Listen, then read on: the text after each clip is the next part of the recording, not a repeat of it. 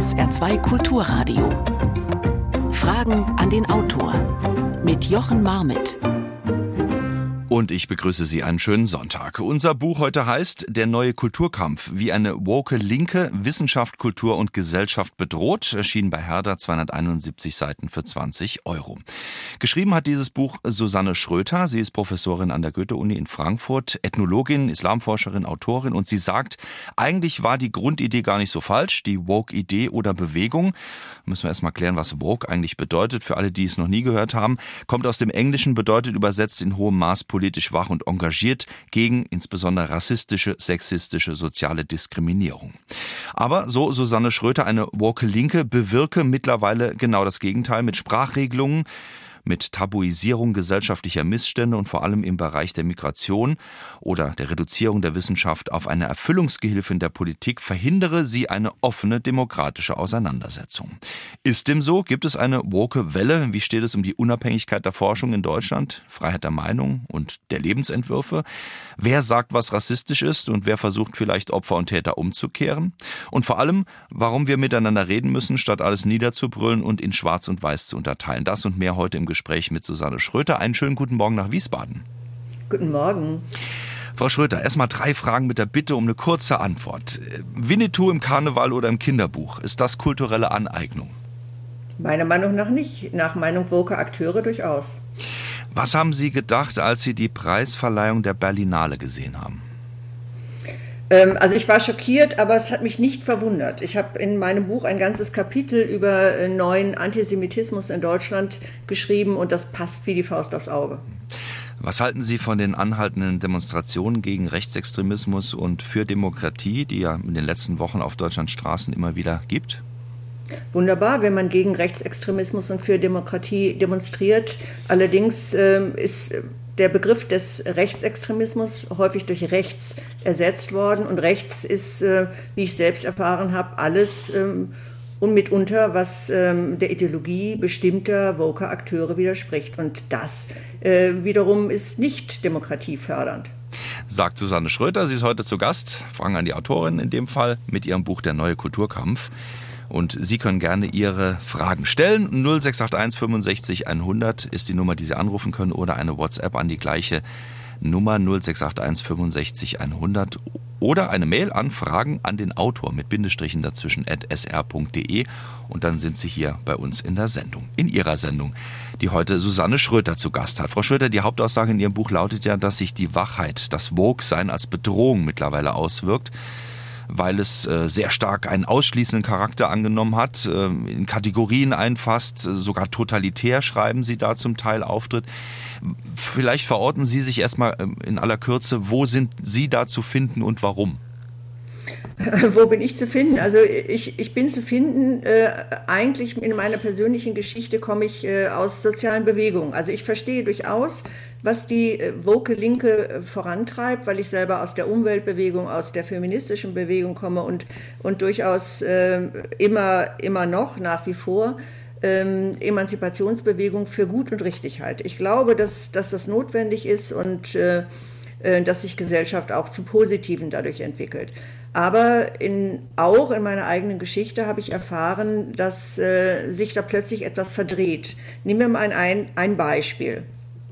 Ähm, die Frauenbewegung, Frauenrechtsbewegung, wenn man das mal international sieht, äh, hat äh, große Fortschritte ähm, erzielt und ähm, hat den Finger häufig ganz genau mitten in die Wunde gelegt. Aber ich habe dann mitbekommen, dass äh, gerade in einem Teil des Feminismus, der sogenannte intersektionale Feminismus, das kann man später vielleicht nochmal erklären, mhm. was das bedeutet, sagen wir mal ganz kurz, der Woke-Feminismus, äh, hat davon Abstand genommen, äh, massive Frauenrechtsverletzungen überhaupt in den Blick zu nehmen, wenn er sich in migrantischen äh, Communities ereignet. Ähm, und äh, ganz besonders dann, wenn, wenn er irgendwie religiös geframed ist. Und wir haben nun mal tatsächlich in Europa, aber auch außerhalb Europas, ähm, haben wir tatsächlich religiös begründete, islamisch begründete ähm, Einschränkungen von Frauenrechten. Das geht darauf äh, zurück, dass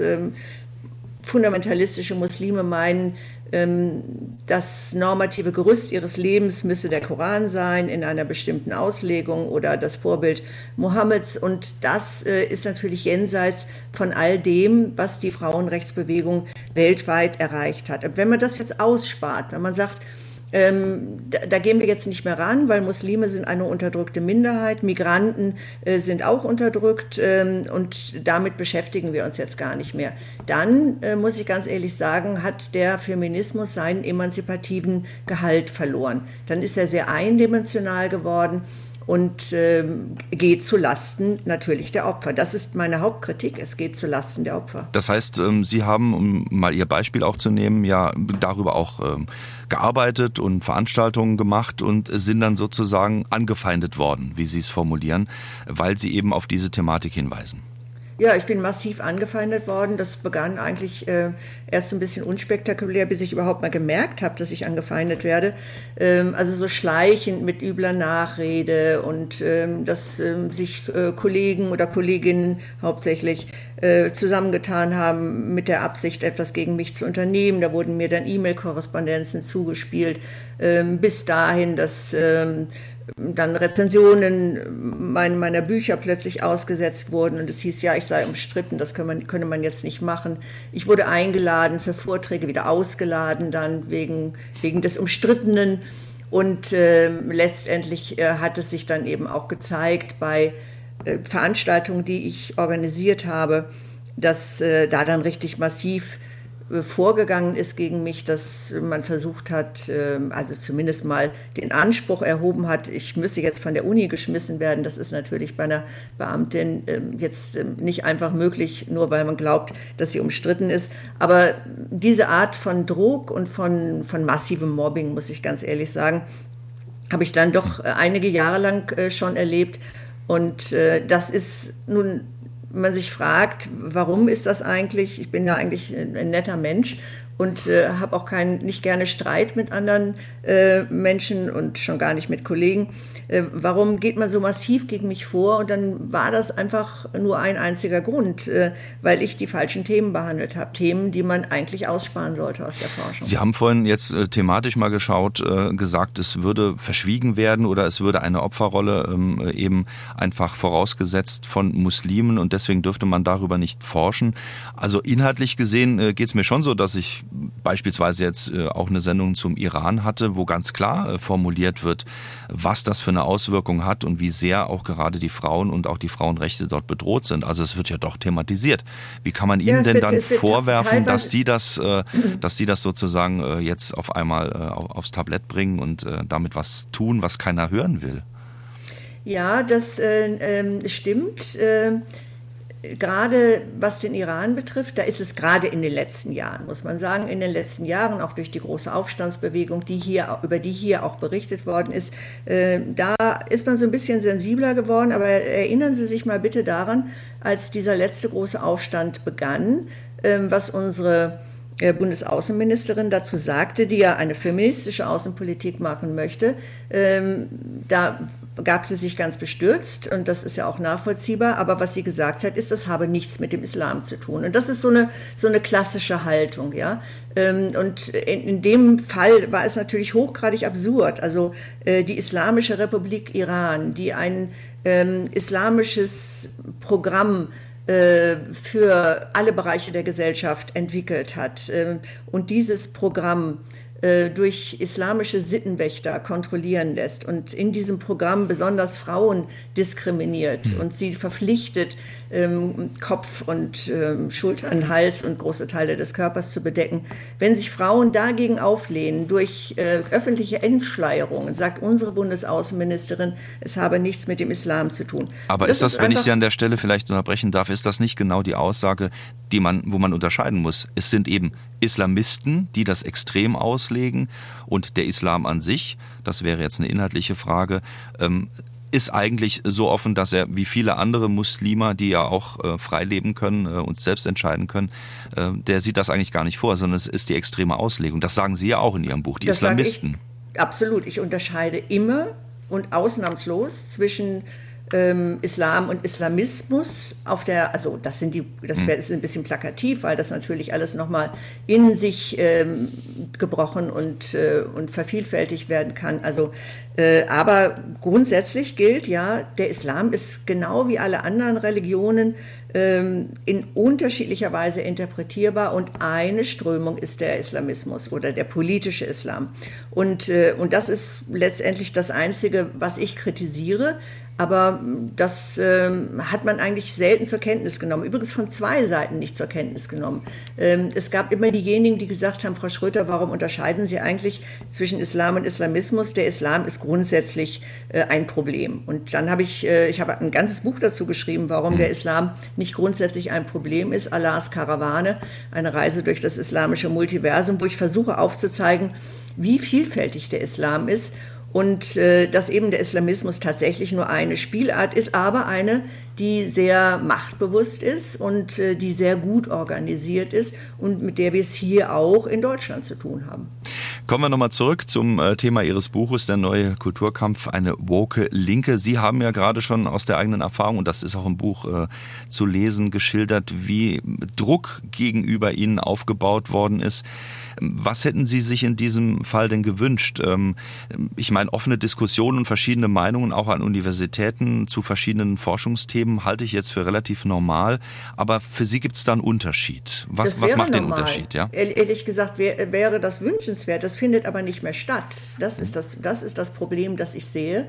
Äh, in dem Moment, äh, wo es, ich bin ja kein Einzelfall, wo es ähm, Mob, groß angelegtes Mobbing gibt, äh, wo sich Aktivistengruppen zusammen mit äh, Gruppen aus der Studentenschaft, den Mitarbeitern und den Professoren, das Wichtige ist und den Professoren, zusammenschließen und sagen, ähm, jemand ist rassistisch oder ähm, rechtspopulistisch oder rechtsoffen, das ist der Begriff, der gerne verwendet wird, weil er nicht justiziabel ist, ähm, oder transphob, islamophob, äh, irgendeines dieser, dieser Begriffe, dieser woken Begriffe, die gerne verwendet werden.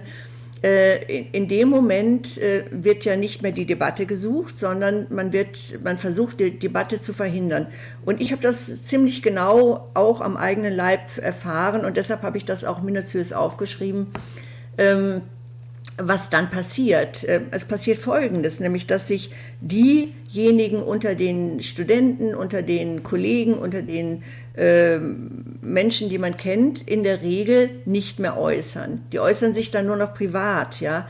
Äh, Im Sinne, und das ist mir auch immer wieder passiert, dass jemand auf mich zukam und gesagt hat, es tut mir so leid, äh, dass du so angegriffen wirst, aber ich werde mich nicht dazu äußern öffentlich, ähm, weil ich Angst habe, selber dann angegriffen zu werden, nach dem Prinzip der Kontaktschuld. Und das würde ja auch passieren, ja. Und äh, da habe ich erstmal verstanden, äh, wie ängstlich meine Kollegen sind, selbst diejenigen, die verbeamtete Professoren sind, also denen kann ja faktisch nichts passieren, die können ihren Job nicht verlieren. Äh, anders ist es bei den, ähm, bei den jungen Mitarbeitern, die alle auf prekären Stellen sitzen. Also die haben natürlich berechtigt Angst, äh, irgendetwas zu sagen, was nicht in den äh, hegemonialen Mainstream passt, weil sie dann einfach ähm, nicht mehr weiterkommen, weil ihre Karriere dann beendet ist.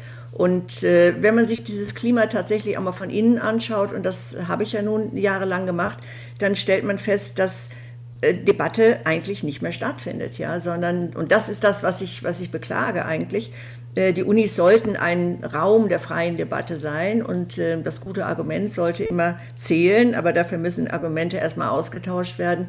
Und man sollte nicht von vornherein mit äh, einem moralisierenden Gestus auf andere zugehen und äh, eine andere Person von vornherein als nicht mehr diskussionsfähig ähm, ähm, ähm, bezeichnen, in dem Sinne, dass sie moralisch nicht mehr nicht mehr akzeptabel ist. Und das greift einfach um sich, dieses Moralisieren, ver verbunden übrigens mit einem absoluten Wahrheitsanspruch, über den man eigentlich auch nur schockiert sein kann, wenn man Wissenschaft wirklich ernst nimmt. Susanne Schröter zu Gast heute bei SA2 Kulturradio Fragen an die Autorin heute. Susanne Schröter mit der neue Kulturkampf, das ist der Titel ihres Buches. 0681 65 100, das ist die Telefonnummer, die Sie anrufen können und Ihre Frage loswerden können. Und hier haben wir eine erste. ist mit der Linken eine politische Partei in Deutschland oder Europa gemeint? Also Linke, Woke, so ja auch, oder Woke Linke äh, im Untertitel Ihres Buches. Äh, Sie meinen damit keine Partei oder doch? Nein. Nein, ich meine damit keine Partei. Ich meine damit ähm, eigentlich eine Strömung, eine Strömung, die sicherlich in ähm, linken Parteien bis hin in die SPD besonders stark vertreten ist, aber nicht ausschließlich. Also ich muss ganz ehrlich sagen, äh, und das unterscheide ich deutlich in meinem Buch, die klassische Linke und die woke Linke, äh, die klassische Linke in der SPD, auch in den Grünen, äh, selbst in der Linken gibt es die, die durchaus emanzipative Positionen vertreten und sich nicht äh, im Sinne einer Identitätspolitik, und den Begriff muss man auch mal nennen, Identitätspolitik ähm, jetzt selbst beschränken. Und ähm, also von daher, nein, mein Buch richtet sich nicht gegen die Linke an sich, sondern tatsächlich gegen die woke Linke. Was macht die nun aus, wenn wir nochmal zurückkommen auf das, was Ihnen widerfahren ist und Sie sagen, äh, da ist keine freie Diskussion mehr möglich? Ähm, was ist sozusagen mit dem Begriff vielleicht auch Canceln oder Cancel Culture dann verbunden, Ihrer Auffassung nach? Ja, das, ähm, wie ich bereits angesprochen habe, es geht äh, um eine relativ hermetisch geschlossene Ideologie. Über diese Ideologie habe ich auch geschrieben, der Postkolonialismus, der die Welt einteilt in Opfer und in Täter. Und die Täter sind immer weiß, die Täter sind immer der Westen. Ultimatives Feindbild ist der alte weiße Mann. Und äh, das sind ganz schlichte Konstruktionen, die aber äh, und die alleine natürlich in ihrer Schlichtheit ein Problem darstellen, weil es gibt unglaublich viele äh, alte weiße Männer, die weder mächtig sind, noch reich sind, noch einflussreich sind, sondern arm sind und ähm, äh, gar nicht wissen, wie sie ihr Leben tatsächlich äh, regeln können. Aber im, in dieser äh, postkolonialen Theorie äh, findet das letztendlich alles gar nicht mehr statt. Da begnügt man sich mit sehr einfachen Weltbildern und äh, hat dann ähm, auf der einen Seite eben Täter auserkoren, die es zu bekämpfen gilt, und auf der anderen Seite Opfer. Und äh, die Opfer sind äh, erstmal dadurch charakterisiert, dass sie nicht als nicht weiß gelten, wobei das auch wieder letztendlich problematisch ist. Was ist eigentlich nicht weiß? Da, da diskutiert man dann auch schon drum, wie weiß darf man eigentlich sein. Ähm, ähm, können Muslime sein, es können äh, mittlerweile sind es Transpersonen, äh, die mit in diese Kategorie fallen. Die Opferkategorie wächst an, weil damit äh, auch Privilegien verbunden sind, also Deutungshoheit. Äh, man äh, eröffnet sich, wenn man eine NGO hat beispielsweise, äh, die Möglichkeit, staatliche Steuermittel zu akquirieren für die eigenen Vorhaben etc. Ähm, das, das Problem daran ist nicht nur die Unterkomplexität, sondern ist auch das, was ich mal einen neuen Rassismus nennen würde. Hautfarben spielen plötzlich eine Rolle. Ähm, wir waren eigentlich auf einem guten Weg äh, in, der, in der Gesellschaft, ähm, in, auch in den, gerade in den westlichen Gesellschaften, dass wir uns endlich diesem ja tatsächlich vorhandenen Rassismus gestellt haben, gesagt haben, Hautfarben dürfen keine Rolle mehr spielen. Jeder Mensch ist gleich. Es gilt die Universalität der Menschenrechte. Und plötzlich wird es wieder, äh, wird es wieder ein Thema. Ich will Ihnen dazu ein Beispiel nur nennen. Das ist Gerne. auch ein bisschen skurril. Äh, ein Plakat in einer ähm, sehr bekannten NGO, das mir ein junger äh, Mitarbeiter zugeschickt hatte. Da stand tatsächlich drauf, checke, wie weiß du bist. Also da, da unterscheidet man plötzlich Menschen nach Weisheitsgrad oder Dunkelheitsgrad. Und ich muss sagen, das ist äh, wirklich ein Rückfall in alte rassistische Kategorien. Das heißt im Endeffekt, äh, sagen Sie, es gibt eine Entwicklung, die führt wieder dahin, wo wir eigentlich herkommen, nämlich dass äh, kategorisiert wird, unterschieden wird, in Opfer und Täter vor allen Dingen dann aufgeteilt wird. Ja, wobei die Opfer und Täter, das, äh, also wenn es tatsächlich noch Opfer und Täter wären, äh, dann könnte man ja darüber sprechen. Aber es ist tatsächlich ja nicht der Fall. Selbstverständlich haben wir Probleme mit sozialer Ungleichheit und äh, da gibt es auch etliches zu tun. Die haben aber nun wirklich wenig zu tun mit, äh, mit Hautfarben.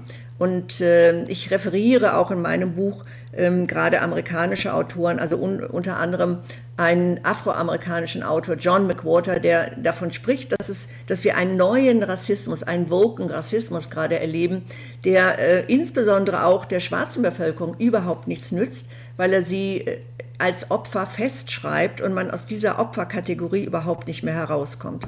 Wobei natürlich, wenn man jetzt einfach mal die Fälle, sagen wir mal, von Hasskriminalität oder Kriminalität gegenüber Menschen mit nicht weißer Hautfarbe äh, in Deutschland nimmt, die ist ja doch schon deutlich erkennbarer als umgekehrt.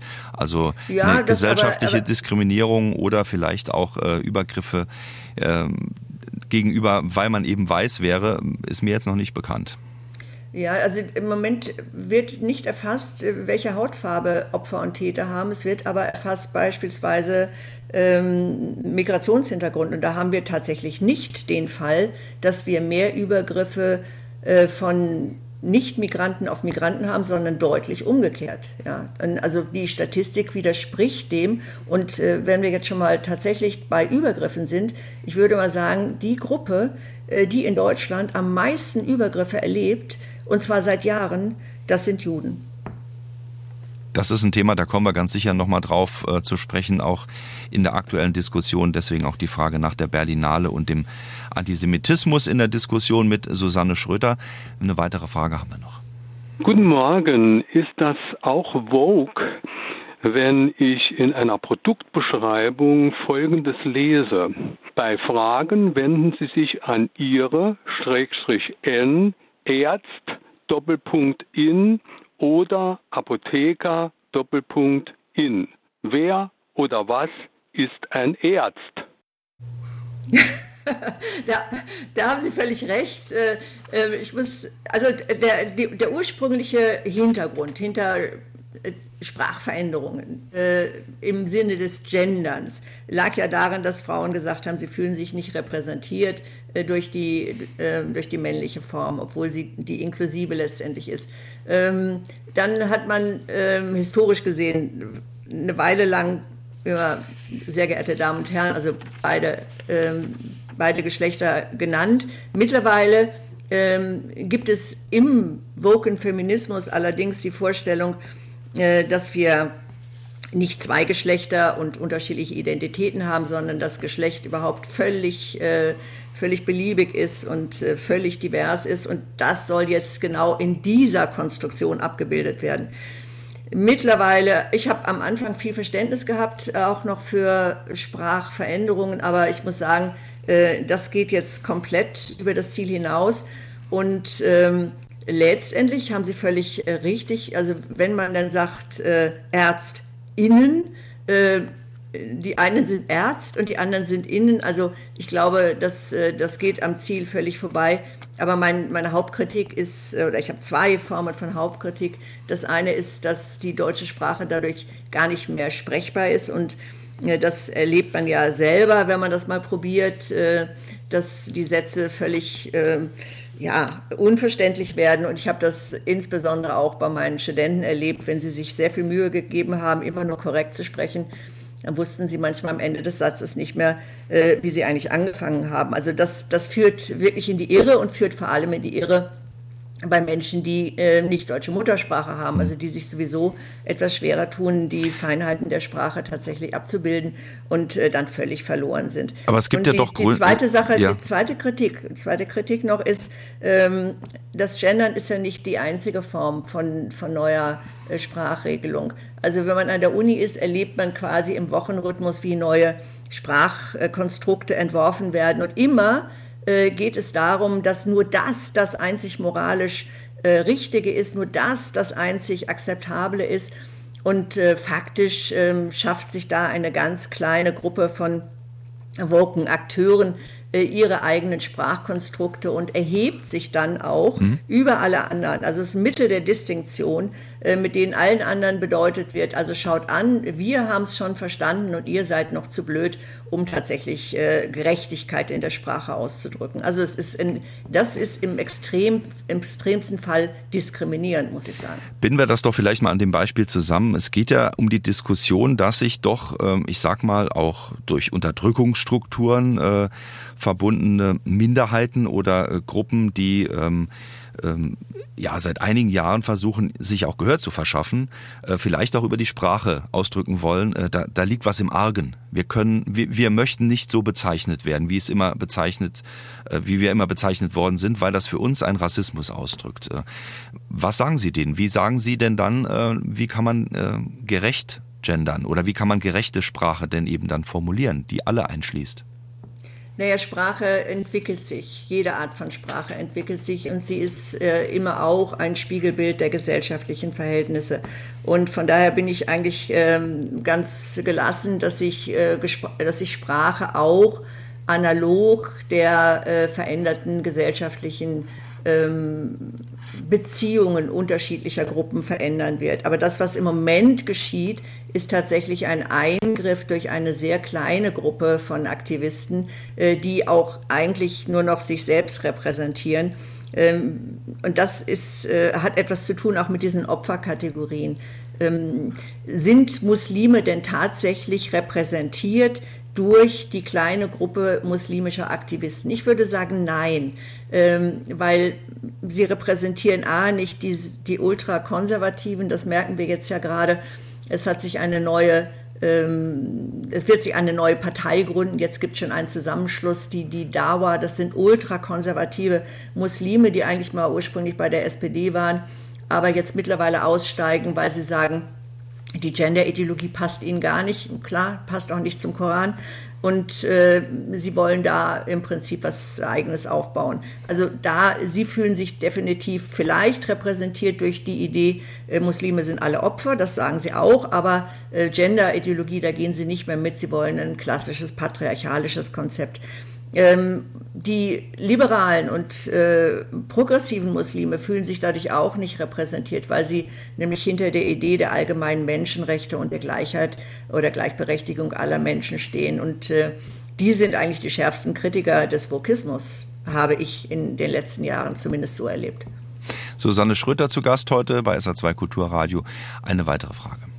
Ohne das Palästina-Problem wäre der Islam doch niemals so in den Fokus gerückt wie zum gegenwärtigen Zeitpunkt. Das ist aber ein politisches Problem und kein religiöses. Würden Sie ja, dazu stimmen? Ähm, nicht, nicht ganz, nein, nicht ganz. Das, das äh, ist natürlich eine wichtige Frage, wo sich auch ähm, vieles drauf konzentriert. Also wenn wir uns mal den Iran anschauen, nach der äh, nach dem Sturz des Schah, als Ayatollah Khomeini die Macht übernommen hatte, hat er als Staatsziel festgelegt äh, die Eroberung äh, Jerusalems und ähm, hat eine ganze Reihe von ähm, Milizen aufgebaut, die Israel angreifen sollen. Unter anderem wird ja die Hamas unterstützt vom Iran. Also da, da und das und das Ziel dieser ähm, dieses Programms war eigentlich, dass ähm, sich die ähm, schiitische Führung im Iran äh, als bei den, Muslim, bei den sunnitischen Muslimen gerne als äh, besonders kämpferisch anbieten wollte. Und das hat ja auch funktioniert. Also von daher spielt diese Frage Israel-palästinensische Gebiete schon eine große Rolle. Aber das alleine ist es definitiv nicht. Also äh, denken Sie an die großen islamischen Verbände, die durchaus eine eigene Agenda haben, nämlich die Agenda haben, dass sie missionieren, dass das was am Anfang, äh, also im Frühislam geschah, eine unglaubliche Ausbreitung, dass sie das gerne wieder aufnehmen wollen. Und es gibt ähm, immer wieder Bekundungen, dass auch Europa Missionsgebiet sein soll. Äh, das hätten wir auch völlig ohne die Frage Israel-Palästina. Es ist ein politischer Konflikt, da gebe ich Ihnen recht, aber es ist nicht nur ein politischer Konflikt.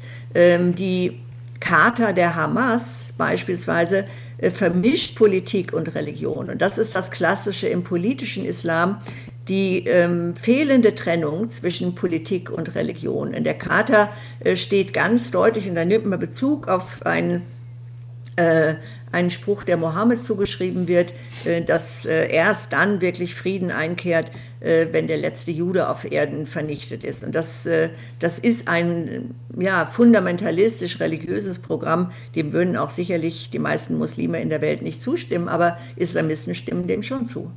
Sie schreiben in Ihrem Buch ja auch äh, im letzten Kapitel, weil es wahrscheinlich auch äh, kurz vor Fertigstellung dann passiert ist, äh, was die Hamas in Israel angerichtet hat und der darauf folgende Krieg nun in Gaza. Sie sprechen sich ja ganz klar gegen Antisemitismus aus und haben vorhin ja schon mal erwähnt, dass man an diesem Beispiel gerade auch in Deutschland sieht, wie der Einfluss sich vielleicht bei denen, die es eigentlich kritisieren müssten, dreht, so in Anführungszeichen. Auch die Täter-Opfer-Umkehr in der Reaktion vor allen Dingen, die Sie beschreiben. Vielleicht können mhm. Sie das nochmal ganz kurz zusammenfassen von denen, die äh, als Muslime auch in Deutschland leben, wo Sie ganz klar Kritik üben. Äh, da müsste man sich freimachen äh, von dem, was einem vorgegeben wird, beispielsweise aus der Türkei, ähm, in, aus den Bereichen der Moscheen, die von, von Erdogan beispielsweise auch gelenkt werden. Ja, also nach dem Massaker ähm, an Israelis durch Hamas und aber auch durch, ähm, durch Zivilisten, wissen wir ja auch, die dann die Hamas begleitet hat, ähm, gab es in Deutschland die berechtigte Erwartung, möchte ich mal sagen, der Politik, dass sich die islamischen Verbände, mit denen sie zusammenarbeiten, also die mit der Politik kooperieren, dass sie sich in eindeutiger Weise distanzieren von diesem Massaker. Und das ist nicht passiert. Ja, das ist nicht passiert. Dann hat man ein bisschen Druck ausgeübt, hat gesagt, ihr sollt aber und äh, immerhin seid ihr unsere Kooperationspartner. Und einige haben sich dann tatsächlich äh, bereit erklärt, auch Erklärungen zu unterzeichnen, haben die aber im selben Moment eigentlich auf ihren eigenen Homepages wieder relativiert bzw. zurückgewiesen und haben dann gesagt, ja, wir sind unter Druck gesetzt worden, wir wollten das eigentlich gar nicht und äh, in Wirklichkeit sind wir nicht der Meinung, dass, äh, die, ähm, dass die Hamas Schuld hat, sondern eigentlich hat Israel Schuld. Also diese Täter-Opfer-Umkehr. Und das ist klar, weil äh, die meisten Moscheen, äh, die wir in Deutschland haben, äh, gehören Organisationen an, die auslandsabhängig sind. Und die überwiegende Mehrzahl ist Türkei-abhängig. Und wenn man sich anschaut, dass Herr Erdogan äh, die Hamas als Befreiungs- und Widerstandsorganisation bezeichnet hat und der Leiter der ähm, türkischen Religionsbehörde, der Dianet, ähm, tatsächlich gesagt hat, Israel ist der rostige Dolch im Körper der islamischen Geografie, und das kommt eben auch bei uns an. Die DITIB, die größte äh, islamische Organisation, ist eine Auslandsdependance der äh, türkischen Religionsbehörde. Dann muss man sich nicht wundern, ja, dass die äh, Muslime, die in den Verbänden organisiert sind, das wiedergeben, was sozusagen an höchster Stelle äh, verlautbart wird. Und äh, das war für viele Politiker schon so ein bisschen ernüchternd, dass, dass das nicht passiert ist. Aber was noch mehr ernüchtert äh, hat eigentlich war, dass man erwartet hat, dass jetzt sehr viele Menschen auf die Straße gehen und äh, ihre Solidarität mit Israel, mit der jüdischen Bevölkerung hier äh, zum Ausdruck bringt. Aber faktisch waren die Demonstrationen, die sich gegen Israel gerichtet haben und die die Hamas gefeiert haben, äh, sehr viel größer. Da sind Süßigkeiten verteilt mhm. worden an Passanten, weil man ähm, dieses Massaker gefeiert hat als gelungene ähm, Aktion gegen Israel. Und das hat bis auf den heutigen Tag eigentlich nicht aufgehört, muss ich ganz ehrlich sagen. Ähm, das war schon ziemlich erschütternd und beteiligt daran haben sich also nicht nur muslimische Akteure oder säkulare Migranten aus den Palästina-Komitees sondern auch sehr viele Linke an den Universitäten. Und zum ersten Mal so richtig, was es bedeutet, äh, ist mir klar geworden, als äh, eine große Gruppe von Studenten in Berlin skandiert hat, befreit Palästina von der deutschen Schuld. Da habe ich gedacht, naja, also jetzt äh, möchte man gerne den Holocaust loswerden, damit man sich dann auf die richtige Seite stellt. Und in der Tat erleben wir jetzt äh, mittlerweile an Universitäten, dass jüdische Studenten sich nicht mehr trauen, hinzugehen. Das also wurde mir gesagt, das wurde auch anderen gesagt von jüdischen Studenten, dass sie gesagt haben, wir studieren jetzt von zu Hause aus. Wir wagen uns gar nicht mehr an die Unis, weil wir Angst haben, dass wir äh, attackiert werden.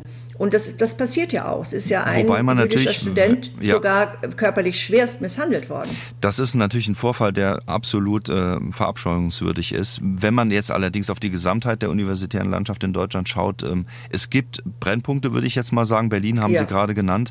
Ähm, das trifft auch vielleicht auf Neukölln zu, an die Schulen, wo es ganz massive Probleme natürlich gibt.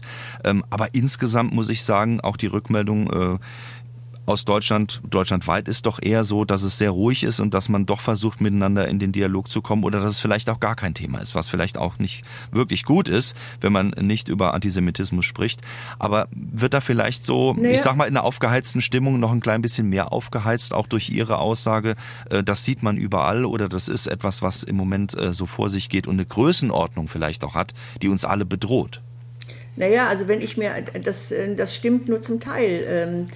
Natürlich gibt es solche Vorfälle eher gehäuft jetzt in Berlin, ja, beispielsweise, aber auch in Frankfurt äh, ähm, ist, ähm, wir haben eine Skulptur am Westend Campus, äh, da sind Studenten hochgekrabbelt und haben die palästinensische Fahne gehisst und ähnliches mehr. Also wir wissen auch von anderen Städten, dass jüdische Studenten Angst haben, dass jüdische Dozenten ähm, sehr, sehr beunruhigt sind. Und ähm, das, dabei bleibt es aber nicht. Es gibt mittlerweile jede Menge offener Briefe, an denen sich auch viele Wissenschaftler beteiligt haben, die ähm, das Existenzrecht Israels äh, in Abrede stellen, die von Apartheidstaat, Siedlerkolonialismus und Ähnlichem sprechen. Und das ist vielleicht eigentlich eher das Problem, dass diese Haltung doch sehr weit verbreitet ist und sich dann in äh, solchen äh, Events wie der Be Berlinale dann wieder zeigt. Und ich meine, das ist ja letztendlich eine Wiederauflage dessen, was wir auch auf der Documenta gesehen haben. Also in bestimmten Bereichen der Gesellschaft, also insbesondere in der Wissenschaft, aber auch im Kunst- und Kulturbereich, scheint die Israel-Feindlichkeit doch äh, ziemlich massiv zu sein. Und äh, da hält man auch ganz eisern dran fest. Susanne Schröter zu Gast hier bei SA2 Kulturradio. Eine weitere Frage. Welche Wissenschaft bedroht eigentlich unsere Kultur? Gibt es die konkrete Wissenschaft oder vielleicht die Frage auch eher dahingehend, und es ist eine von vielen Fragen, die wir noch haben, ähm, wie Sie es zusammenfassen, wie die Wissenschaft vielleicht bedroht ist? Ja, die Wissenschaft, also diese, diese woke Ideologie, die hat natürlich ihren Ursprung in den, ähm, in den Kulturwissenschaften. Da kommt sie eigentlich her. Aber man, ich stelle immer wieder fest, äh, Kollegen erzählen mir das auch, dass sie mittlerweile sogar vordringt in die Naturwissenschaften oder in die Medizin. Also gerade die, äh, die Idee der multiplen Geschlechtlichkeit, die, die landet jetzt äh, auch mit diesem moralischen Diskurs in, in der Medizin. Also das, das Problem ist, dass offensichtlich niemand davor gefeit ist. Aber ja, das Zentrum ist ganz klar, sind die Kulturwissenschaften. Eine weitere Frage von Elisabeth Rammacher aus Namborn. Sie sagt, mir kommt es so vor, als wäre die Woke-Bewegung vor allen Dingen in Städten und Universitäten aktiv, wenn es sie in der Form gibt. Die große Bevölkerung, die auf dem Land wohnt, die versteht oft gar nicht, worüber gestritten wird. Da belächelt man die vertretenen Sprachkonstrukte, fühlt sich genervt von dem Gezanke. Ist das ein Problem Stadt-Land? Ja, ein bisschen schon, ein bisschen schon. Natürlich ist das in den Städten viel massiver. Aber ähm, es ist nicht so, dass die Leute auf dem Land davon unbeeindruckt bleiben. Also wenn ich mir anschaue, dass Kinderbücher umgeschrieben werden, ähm, dass selbst der Deutsche Fußballverband mittlerweile Strafzahlung erlässt, wenn äh, eine Fan, die Fans von Bayer Leverkusen von zwei Geschlechtern sprechen, dann, dann geht das schon über die, den städtischen Raum hinaus. Und man sollte sich vielleicht nicht, äh, ich sag mal ein bisschen dramatisch, nicht zu sehr in Sicherheit wiegen, nur weil man auf dem Land lebt. Das betrifft mittlerweile auch die Landbevölkerung. Äh, aber die Landbevölkerung ist doch ein bisschen eher resistent, würde ich mal sagen. Sie, Sie sprechen immer, es klingt so ein klein bisschen, wenn ich das an der Stelle mal anmerken darf, als ob wir da in einer ganz großen Gefahr äh, äh, leben, dass wir in irgendeiner Form angegriffen werden. Ist das auch äh, eine Kritik, die Sie zulassen, wo Sie sagen, ich, ich wähle eher doch vielleicht stärkere Worte, um klarzumachen, was ich meine? Oder trägt es nicht doch auf der anderen Seite auch dazu bei, dass Sie vielleicht auch eher einen spalterischen äh, Effekt ausüben in, in der kulturideologischen Debatte? Also wissen Sie, ich, ich habe ich hab ein Ziel. Ich möchte gerne, dass wir wieder in eine ganz normale Debattenkultur zurückkommen. Und dass diese Spitzen des Vokismus, äh, dass, dass die auch ähm, tatsächlich nicht so weitergehen. Ich möchte, dass unsere Gesellschaft äh, wieder in etwas ruhigeres Fahrwasser kommt und dass nicht äh, kleine Gruppen von Ideologen äh, den Rest der Bevölkerung vor sich hertreiben. Und immer auch, äh, ich meine, das ist ja das, das, ähm, das was wir gerade sehen, immer auch mit dem, äh, mit dem Vorwurf, alles, was nicht ihrer Ideologie entspricht, das sei rechts. Und, äh, und das muss man wirklich zurückweisen. Also ansonsten wird spalte nicht ich die Gesellschaft, sondern die Gesellschaft wird gespalten. Mein Interesse ist definitiv keine Spaltung.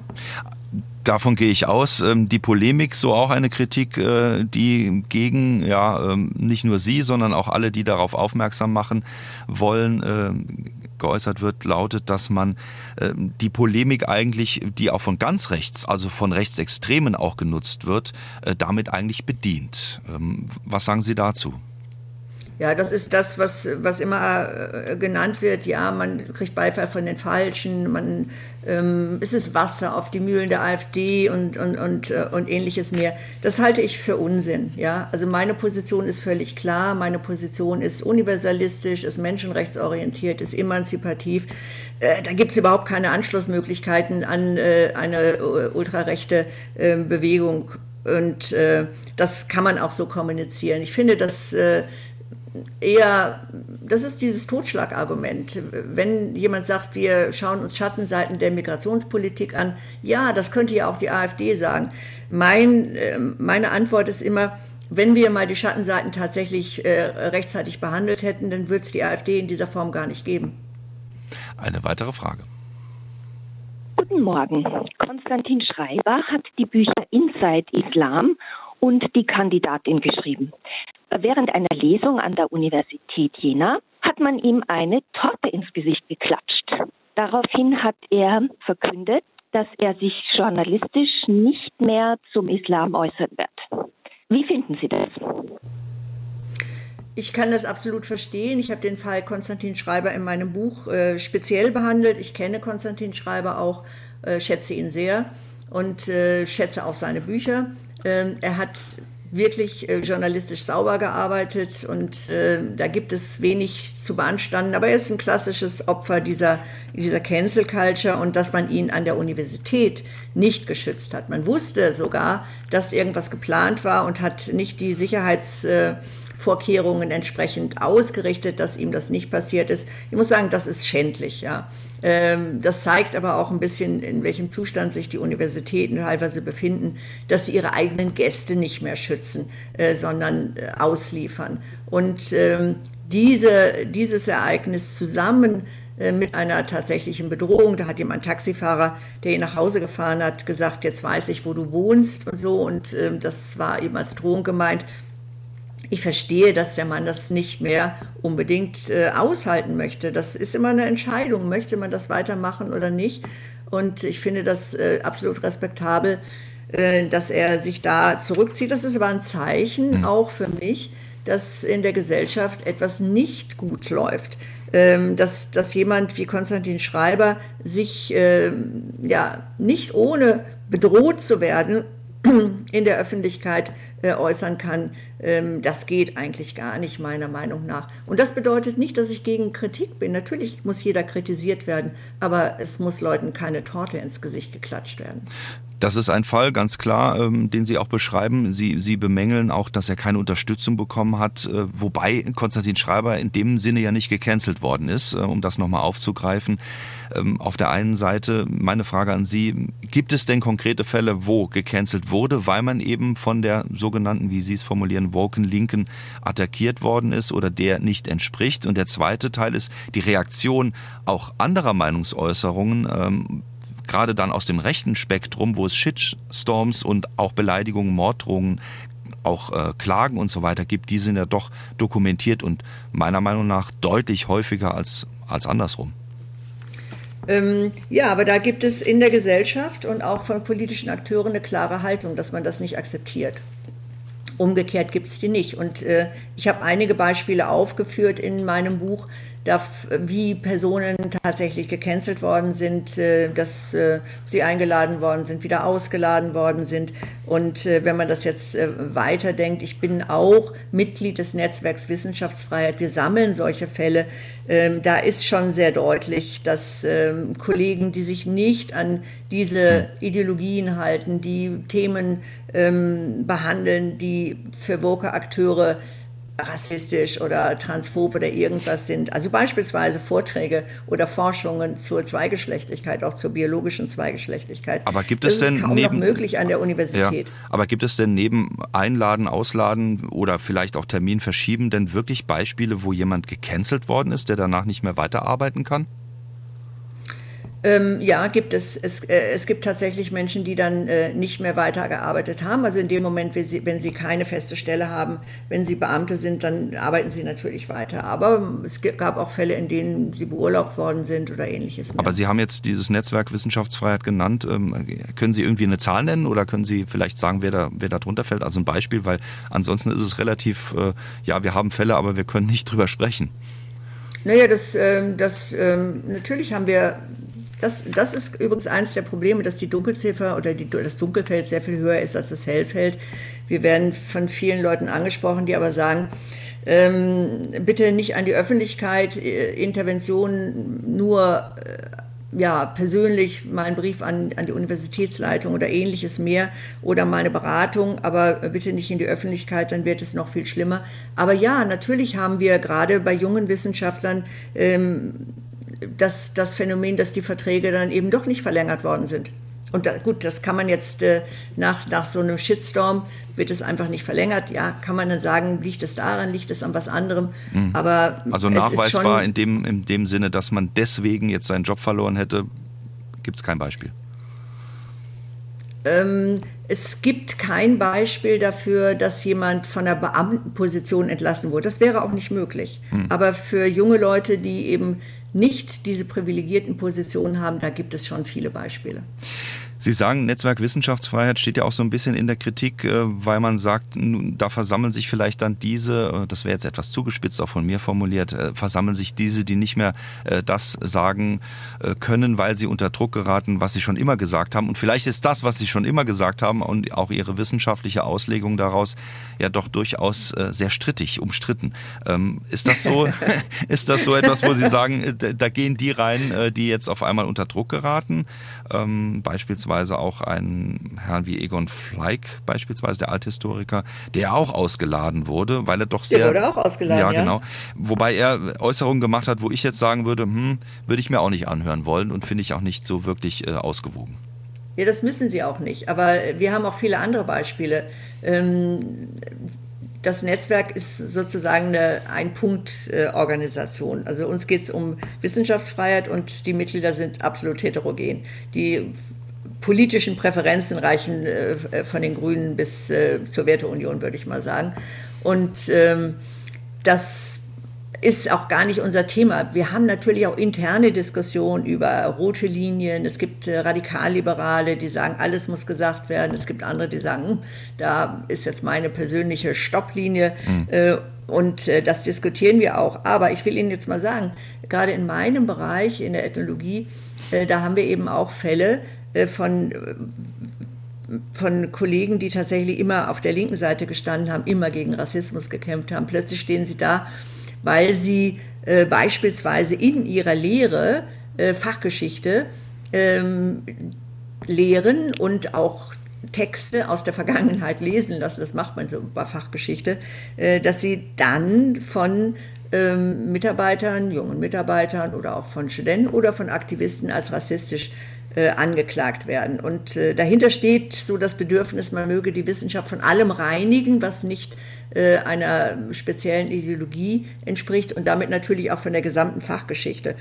Das ist wissenschaftlich gesehen, wäre das fatal, wenn das gelingt. Aber ich meine, diese Kollegen äh, werden in einer Weise unter der Gürtellinie attackiert, dass sie tatsächlich auch Unterstützung äh, gebraucht haben, um das überhaupt durchzustehen. Mhm. Und das muss man, das ist auch jenseits. Also wenn man sagt, eine Streitkultur ist gut und richtig und wichtig, aber eine Streitkultur sollte doch auch sich in einem gewissen zivilisierten Rahmen bewegen. Und man muss einem Menschen äh, nicht die Menschlichkeit absprechen, nur weil äh, Texte aus der Fachgeschichte gelesen werden. Apropos zivilisierter Rahmen, äh, Mitglied bei dem Netzwerk Wissenschaftsfreiheit ist ja auch Ulrich Vosgerau, der am ja. Potsdamer Geheimtreffen, äh, wo über Deportation und Remigration Pläne entworfen worden sein sollen, teilgenommen hat. Ähm, ist das dann auch äh, zu distanzieren in Ihrem Verein oder sagen Sie, gehört mit da rein? Ähm, wir haben gesagt, wir, solange, wir haben, wir haben eine ganz klare rote Linie, auf die wir uns alle verständigt haben. Ähm, wir haben nur Mitglieder, die sich auf dem Boden der Verfassung bewegen. Das heißt, wir nehmen nur Mitglieder auf, die sich auf dem Boden der Verfassung bewegen. Dafür haben wir ein Aufnahmeverfahren, das über Fachgruppen läuft. Und wenn da Einsprüche äh, existieren, dann wird das sehr genau geprüft. Und genauso wird es auch sehr genau geprüft, wenn sich bei einem Mitglied ähm, Zweifel an der Verfassungstreue ergeben sollten. Und das haben wir auch diskutiert und mittlerweile, er gehört ja der Universität zu Köln an. In Köln wird das überprüft und äh, das werden wir abwarten, was dabei herauskommt. Also von daher ähm, gibt es nicht eine Vorverurteilung, sondern ähm, wir werden das sehr genau äh, überprüfen, wie bei allen anderen Fällen, die möglicherweise auftauchen werden. Und wenn sich herausstellt, jemand bewegt sich definitiv nicht mehr auf dem Boden der Verfassung, äußert verfassungsfeindliche ähm, äh, Dinge, dann äh, kann so jemand nicht mehr Mitglied sein. Das ist völlig klar.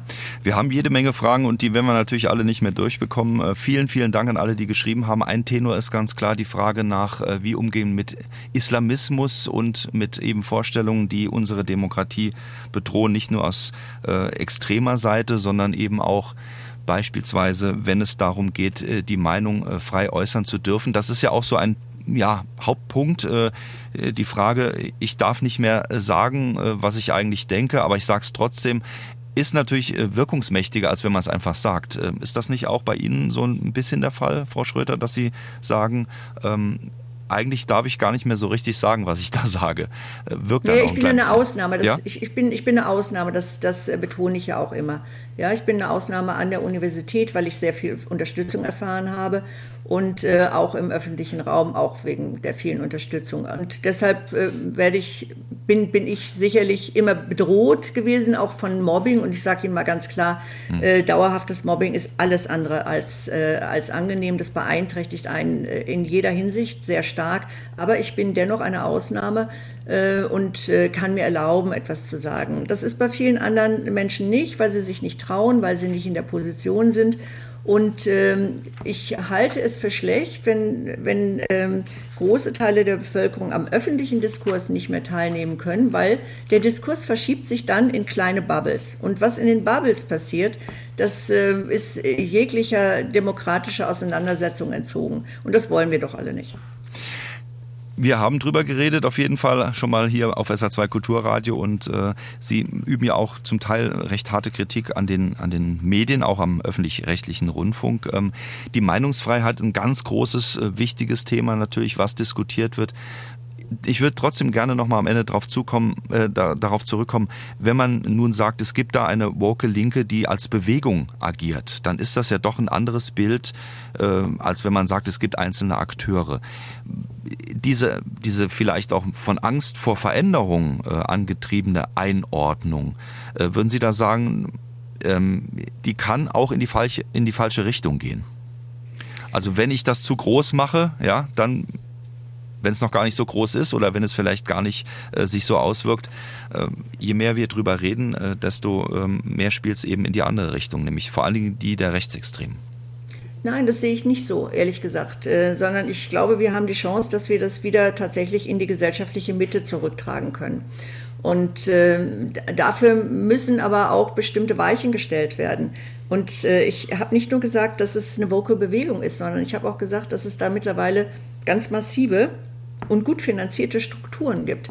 Und ähm, ich bin absolut ähm, nicht dafür, dass diese hm. Strukturen weiter ausgebaut werden, wie das durch das jetzt angedachte Demokratiefördergesetz geschehen soll, ähm, dass ja dann genau diese Strukturen äh, verstetigt bis in alle Ewigkeit. Und da entsteht dann tatsächlich ein vorpolitischer Raum, der demokratisch nicht mehr kontrolliert wird und der beispielsweise bei einer Änderung der Regierung einfach diese Politik weiterführt. Ich halte das ähm, vom Ansatz der ähm, der äh, Demokratietheorie für, für außerordentlich problematisch. Und das, das ist letztendlich meine Sorge, nicht, dass es da mal eine Bewegung gibt, Bewegungen kommen und gehen, sondern äh, dass, es, äh, dass Strukturen geschaffen werden, die sich dem demokratischen Prozedere entziehen. Sie haben also keine Angst, dass man wie beispielsweise in den USA, wo ja von Trump und nicht zuletzt auch noch bis nach Moskau auch äh, Putin, die sagen, äh, dieser Wokismus, der bedroht uns alle, dass wir auf diese Schiene mit aufspringen? Ähm, die USA sollten uns eigentlich ein mahnendes Beispiel sein. Da ist die Gesellschaft wirklich tief gespalten und das äh, müssen wir verhindern. Sagt Susanne Schröter. Sie war heute zu Gast hier bei SA2 Kulturradio Fragen an den Autor. Die neue, der neue Kulturkampf, so heißt ihr Buch, wie eine woke linke Wissenschaft, Kultur und Gesellschaft bedroht, erschien bei Herder. 271 Seiten für 20 Euro. Ihnen vielen Dank für dabei sein und mit uns sprechen. Und ich wünsche Ihnen alles Gute, Frau Schröder. Ihnen auch. Tschüss. Es gibt jeweils ein Exemplar heute für Michaela Avinger aus Saarbrücken, Friedrich Welter aus Neunkirchen und Gerd Fullmann aus Maasweiler. Und nochmal vielen, vielen Dank an alle, die geschrieben haben oder eine Sprachnachricht geschickt haben oder ihre Frage per Telefon. Wie das immer so leider ist, alle können wir nicht beantworten. Aber es ist bei uns angekommen und dass Sie uns zuhören, freut uns natürlich sehr. Und diese Sendung gibt's als Podcast natürlich auch nochmal im Laufe des Tages auf sa2.de zu finden und in der ARD Audiothek. Nächste Woche ist Nicola Kuhn zu Gast. Der chinesische Paravent heißt ihr Buch, wie der Kolonialismus in deutsche Wohnzimmer kam. Und da geht es nicht zuletzt auch darum, dass vielleicht das ein oder andere Erbstück, was sie bei sich zu Hause mal aussortieren wollten, aber dann doch stehen gelassen haben, ob es ein Teeservice ist oder vielleicht auch ein Buch oder ein Gemälde oder ein, eine Skulptur, doch eine Geschichte erzählen kann, die in einem kolonialen Zusammenhang steht. Also, was sagt das aus, das Teeservice über die Kolonialzeit, über die, die vielleicht gelitten haben unter der Besatzung oder gab es da ein friedliches Miteinander, ein Austausch, eine radikale Ausbeutung, Versuch von Annäherung, ein spannendes Thema auf jeden Fall von Nicola Kuhn in der nächsten Woche dann bei Fragen an die Autorin um 9.04 Uhr am Sonntag hier bei uns bei SA2 Kulturradio und ich freue mich schon auf Ihre Fragen. Und nicht zuletzt, wäre ein Thema gewesen für Susanne Schröder, geht es beispielsweise da auch um die Rückgabe der Benin-Statuen. Ähm, wie die einzuordnen sind, werden wir dann am nächsten Sonntag klären. Nicola Kuhn zu Gast, alle Infos zur Sendung und wie Sie Ihre Fragen loswerden können auf sa2.de. Tschüss, sagt jetzt Jochen Marmit.